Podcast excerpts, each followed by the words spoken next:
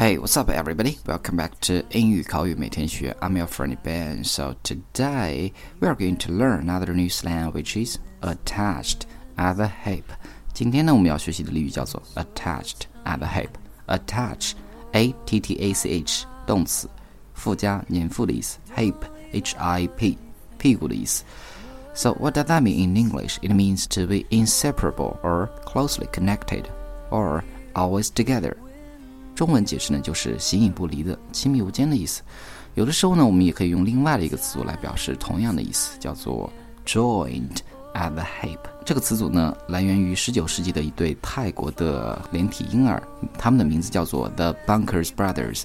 因为他们是比较早的连体婴儿的例子，所以呢，他们之后就有了 joined at the hip 这个词组，被用来形容。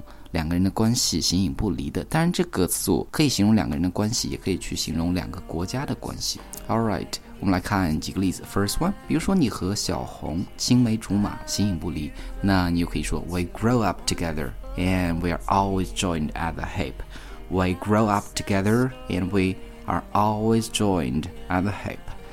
又比如说王小二和 Jack 的关系很好，so you can say。if we invite him to the party, then Jack will come too because they are joined at the hip.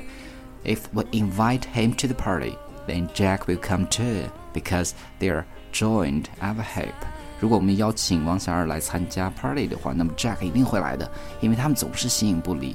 又比如说，我们要形容美国和英国的外交政策不合，那同样的，我们也可以用到这个词组，so we can say Britain and the US would no longer be joined at the hip on foreign policies. Britain and US would no longer be joined at the hip on foreign policies.